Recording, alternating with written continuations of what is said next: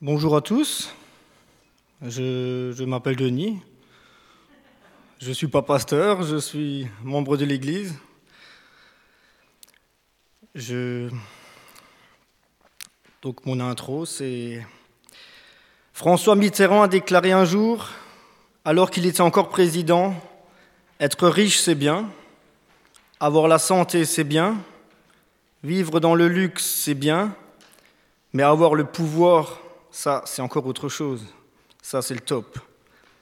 Le pouvoir sur 50 millions de Français, le pouvoir sur une partie du monde, le pouvoir de décider sur sa famille, le pouvoir de se glorifier. Ce matin, je veux vous parler de l'orgueil. Ma femme m'a dit ce matin, mais quelle mouche t'a piqué pour prendre un tel sujet? C'est un sujet compliqué car il effleure plusieurs thèmes, comme la jalousie, l'ego, l'ambition, la fierté, etc. Moi-même, j'ai de l'ambition, professionnellement, pour ma famille, et même quand je joue au foot, je ne vais pas sur le terrain pour perdre. Je vais vous parler de l'orgueil et je me suis inspiré des livres des proverbes. Donc c'est que des proverbes, hein. c'est pas Matthieu, Matthieu, Marc, Luc, Jean, c'est que des proverbes. Que dit la Bible sur l'orgueil? L'estime, la confiance en soi et l'ego sont des notions difficiles à cerner et à aborder. Ils ont un caractère ambivalent en ce qu'elles sont à la fois nécessaires à notre développement personnel, mais aussi dangereuses pour notre spiritualité. En effet, elles peuvent vite se transformer en un défaut dont Dieu a horreur. L'orgueil est source de bien de maux et peut nous avoir sans même que nous en rendions compte. Il n'y a aucun mal à avoir confiance en soi, néanmoins, cette fierté doit être mesurée et équilibrée. Qu'est-ce que l'orgueil?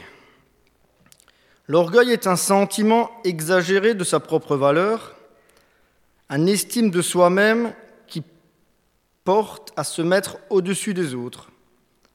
C'est un sentiment de dignité, de fierté légitime et d'amour-propre excessif.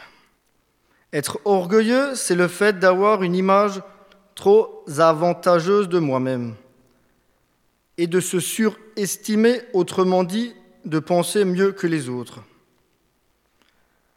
L'orgueilleux se croit invincible, prétend détenir la science infuse et établit une hiérarchie entre sa personne et les autres. Prétention, dédain, mépris, autosuffisance. Les personnes orgueilleuses sont souvent considérées comme trop sûres d'elles et peu apprécié des autres.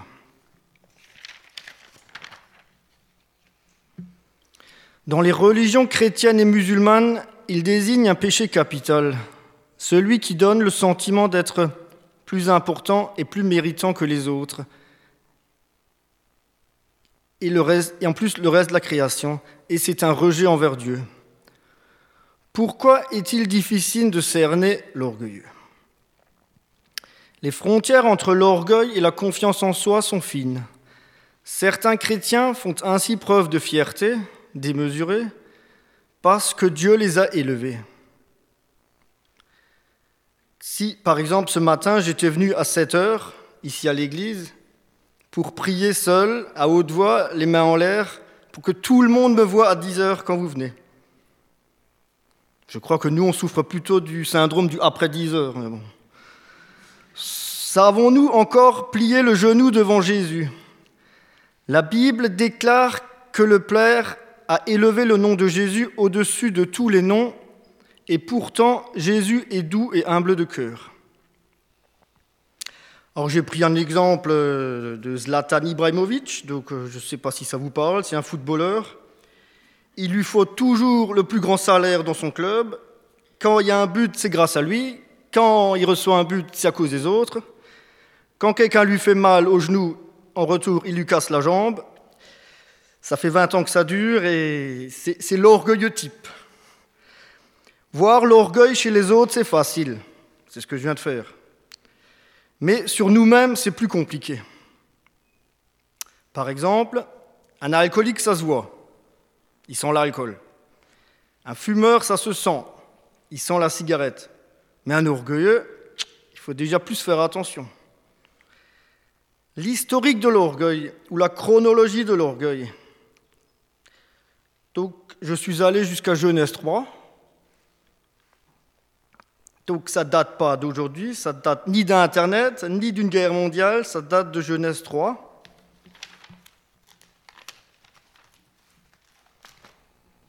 Genèse 3,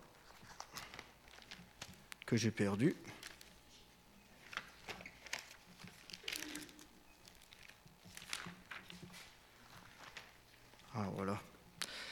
Le serpent était plus rusé de tous les animaux des champs que l'Éternel Dieu avait fait. Il dit à la femme, Dieu a-t-il réellement dit, Vous ne mangerez pas de tous les arbres du jardin? La femme répondit au serpent, Nous mangeons du fruit des arbres du jardin, mais quant au fruit de l'arbre qui est au milieu du jardin, Dieu a dit, Vous n'en mangerez point, et vous n'y toucherez point, de peur que vous mouriez. Alors le serpent dit à la femme, Vous ne mourrez point. Mais Dieu sait que le jour où vous en mangerez, vos yeux s'ouvriront et vous serez comme Dieu, connaissant le bien et le mal. La femme vit que l'arbre était bon à manger, était agréable à la vue, et qu'il était précieux pour ouvrir l'intelligence. Elle prit son fruit et en mangea, et en donna aussi à son mari qui était auprès d'elle, et il en mangea.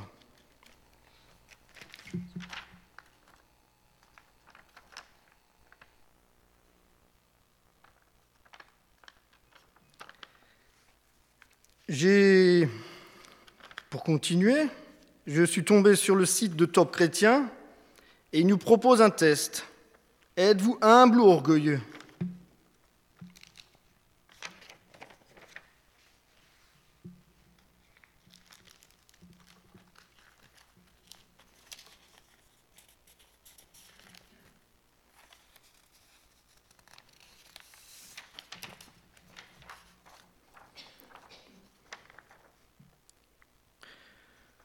Donc euh, il nous précède par Dieu résiste aux orgueilleux, mais il donne sa grâce aux humbles.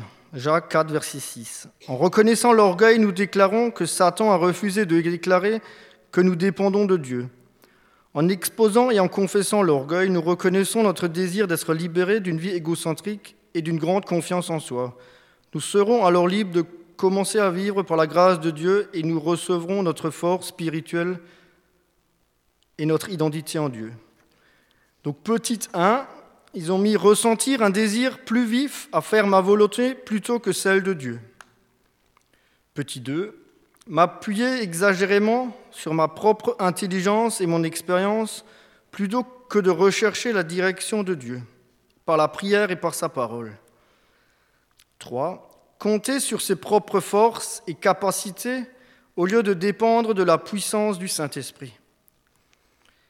4. Me soucier davantage de contrôler les autres que de développer la maîtrise de soi. 5. Être trop occupé à faire des choses importantes et égoïstes pour prendre le temps de rechercher et d'accomplir la volonté de Dieu.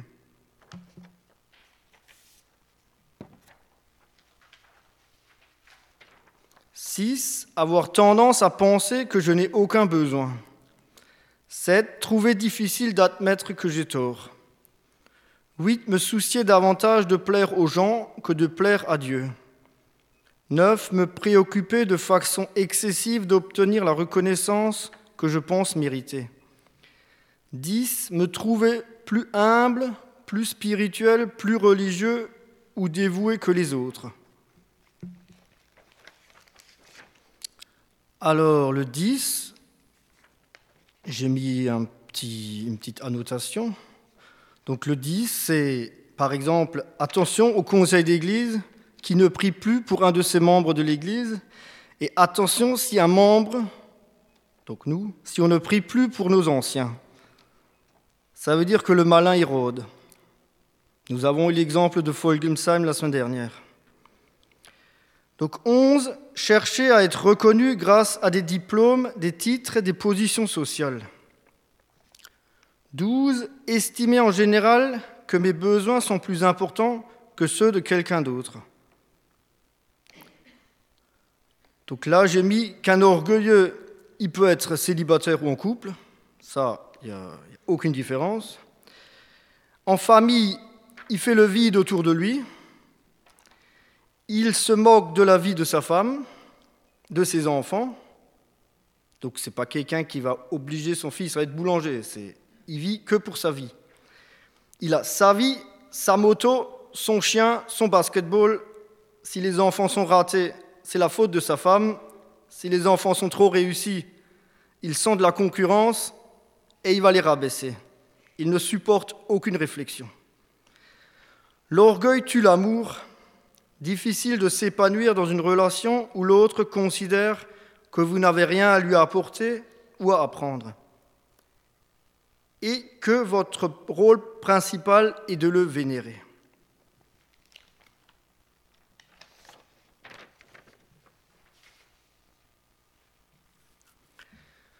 Creusons encore ensemble comment démasquer encore l'orgueil. Donc ouvrons notre Bible, Proverbe 11, verset, Proverbe 30, verset 11. Proverbe 30, verset 11. Ne calomnie pas un serviteur auprès de son maître, de peur qu'il ne te maudisse et qu'il ne te rende coupable. Il est une race qui maudit son père et qui, ne bénit point sa mère. Donc l'orgueilleux ne supporte pas l'autorité. J'aurais pu choisir l'autorité d'un patron, j'ai préféré choisir l'autorité d'une père et d'une mère. Donc malheur à celui qui ne prie plus pour ses parents, malheur à l'enfant qui ne prie plus pour ses parents, et malheur aux parents qui ne prient plus pour leurs enfants. Petit b, vous devenez insensible aux autres. Exemple, s'il y a un chômeur ou un divorcé dans l'Église, si vous avez de la compassion envers lui, ça va.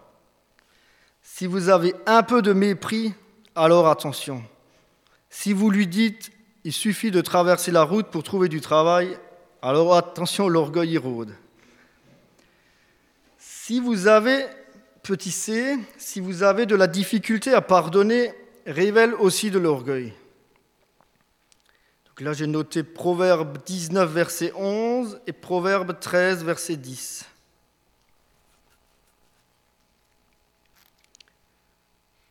L'homme qui a de la sagesse est lent à la colère, et il met sa gloire à oublier les offenses. Et c'est seulement par orgueil qu'on excite des querelles, mais la sagesse est avec ceux qui écoutent les conseils. Petit d, la pitié de soi-même. Dieu, il aime tout le monde sauf moi. Dieu a oublié de me bénir moi. Mon, père préfère ma petite sœur à moi. Le moi qui vient sur son trône. On a chanté devant le trône, ben, je veux aller moi-même sur le trône, je ne veux pas rester devant. Quand j'étais jeune, il y avait un sondage pour savoir qui croit encore à la résurrection. Aujourd'hui, on fait des sondages, qui croit encore en Dieu? Et on n'est plus que 40%. Et dans ces 40%, il y a encore un sacré désordre. N'y a-t-il plus personne pour le dire qui doivent rester devant le trône? Petit d, e, e, la fausse modestie. Donc la fausse modestie, c'est dans Proverbe 25, versets 6 et 7.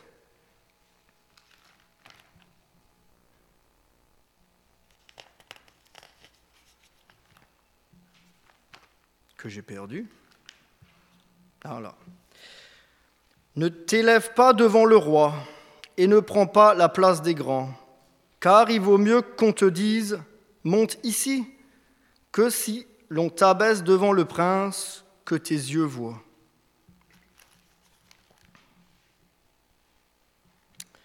Donc en exemple, ça m'est revenu quand j'étais avec Pierre-André euh, lorsqu'ils ont visité ma ferme. lorsqu'il m'a demandé, euh, Denis, tu as bien travaillé, c'est du travail très propre, qu'est-ce que tu as fait pas, Je lui ai répondu, euh, cette ferme ne m'appartient pas, elle appartient à la banque. Ou quand Jackie, quand il fait des pommes de terre, quelqu'un lui dit qu'est-ce qu'elles sont bonnes tes pommes de terre, il va répondre c'est pas moi qui les fais pousser, c'est Dieu. Ça m'a un peu travaillé, c'est vrai que c'est de la fausse modestie. N'ayons pas honte ce que nous faisons et soyons-en fiers, mais pas trop.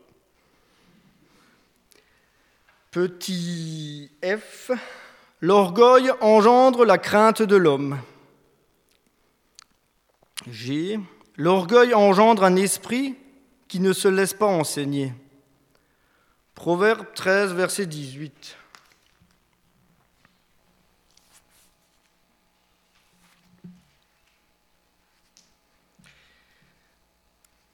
La pauvreté et la honte sont le partage de celui qui rejette la correction.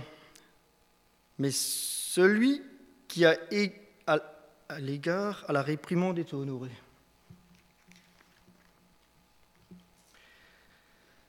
Donc je peux m'empêcher de penser aux, deux baptisés de la semaine prochaine. Par leur baptême, ils vont accepter que nous, les membres de l'Église, on peut les reprendre sur un sujet ou sur un autre, si jamais ça part en vrille. Clémence, elle est en train de me tuer du regard. J'avoue pour nous tous que c'est tout un programme. Imaginez on met une boîte devant la porte et on choisit une personne, choisissons Karine. Et vous avez le droit de mettre une phrase sur un morceau de papier, ce que vous pensez d'elle. Ben, il risque d'y avoir des phrases qu'elle va aimer, du style elle est généreuse, elle est gentille, mais il y a peut-être aussi des phrases qui fera grincer des dents. Moi, j'ai fait le test sur Facebook, c'était il y a deux ans. On pouvait mettre, mettez en une phrase ce que vous pensez de moi. Donc tout le monde a fait le jeu, je me suis dit, je le fais aussi. Ah ben, je le referai plus. Hein. je ne pensais pas du tout que les gens ils pensaient ça de moi. Hein. Donc évitez ce genre de jeu.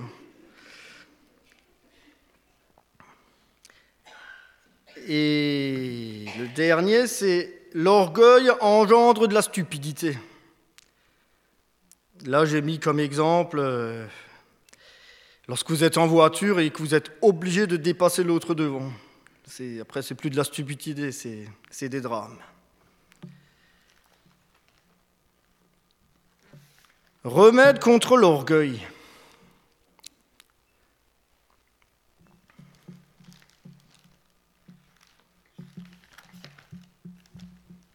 Si j'étais pasteur, je vous dirais, pour combattre l'orgueil, il faut se soumettre à la souveraineté de Dieu dans tous les détails de la vie et se reposer dans ses promesses infaillibles. Il nous soutiendra. 2 Chroniques 16, verset 9. Et il poursuivra chaque jour avec bonté et amour. Psaume 23, verset 6. Et il œuvre en faveur de ceux qui s'attendent à lui. Isaïe 64, verset 4 et il nous équipe de tout ce que nous avons besoin pour vivre pour sa gloire. Hébreu 13, verset 21. En d'autres termes, le remède contre l'orgueil est la foi inébranlable dans la grâce souveraine future de Dieu. Mais moi, je ne suis pas pasteur. Alors je vous propose l'opposé total de l'orgueil, c'est-à-dire l'humilité. Donc l'humilité vient du mot humus, c'est-à-dire vous êtes poussière, vous allez retourner poussière. L'humilité, c'est l'attitude qui précède l'amour, une paix intérieure qui permet de s'effacer pour mettre en relief la valeur d'une autre personne. Dieu fait grâce aux humbles et il les traite avec bonté. Proverbe 29, verset 23.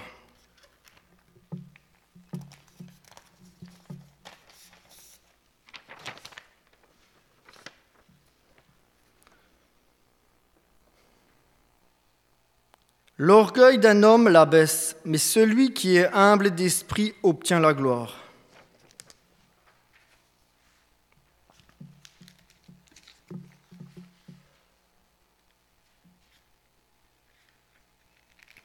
Dieu résiste aux orgueilleux, mais fait grâce aux humbles. Pour conclusion, j'aimerais tout de même parler du texte, du message, comment j'ai eu l'idée? Donc c'est dans Marc 2, de 1 à 12. Quelques jours, donc, oui, Marc 1 à 12. Quelques jours après, Jésus revient à Capernaum. On a appris qu'il était à la maison. Et il s'assembla un si grand nombre de personnes que l'espace devant la porte ne pouvait plus contenir, et ils annonçaient la parole. Des gens vinrent à lui amenant un paralytique porté par quatre hommes. Comme ils ne pouvaient l'aborder à cause de la foule, ils découvrirent le toit de la maison où ils étaient. Et ils descendirent par cette ouverture le lit sur lequel le paralytique était couché.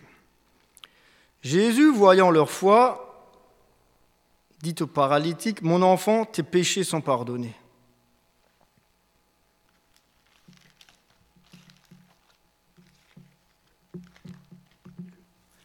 Imaginez, imaginons, Jackie, André, Marc et David me portaient, moi, le paralytique,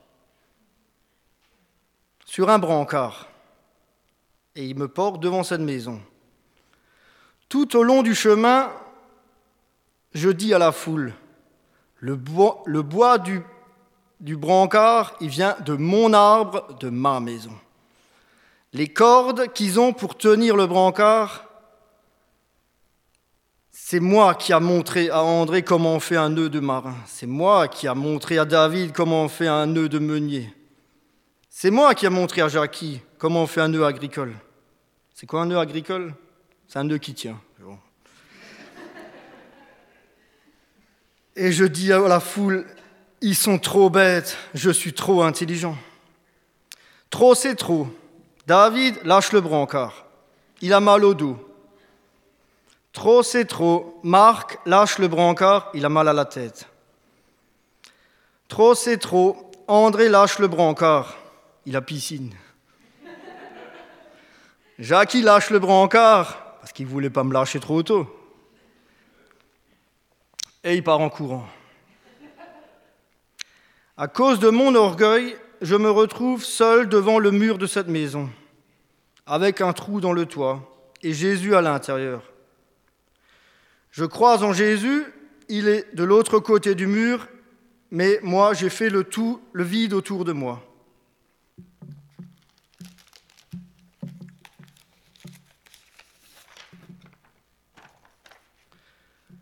Un deuxième exemple, quand j'étais jeune, j'étais au groupe de jeunes.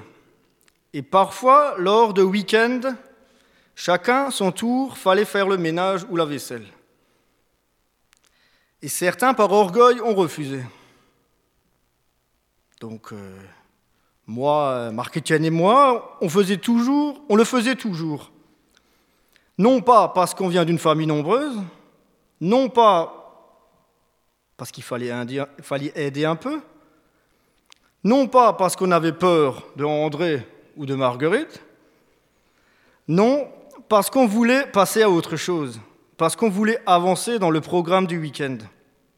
On voulait faire du foot, quoi. Donc, la dernière chose que je veux vous dire ce matin sur l'orgueil, l'orgueil ne vous permet pas d'avancer. Vous stagnez, parfois même vous reculez. S'il y a un mur entre vous et Jésus-Christ, il est temps ce matin de le casser. Et je veux juste conclure avec le feuillet d'il y a quatre jours qui va très bien avec le sujet, que vous avez tous lu, que je vais relire.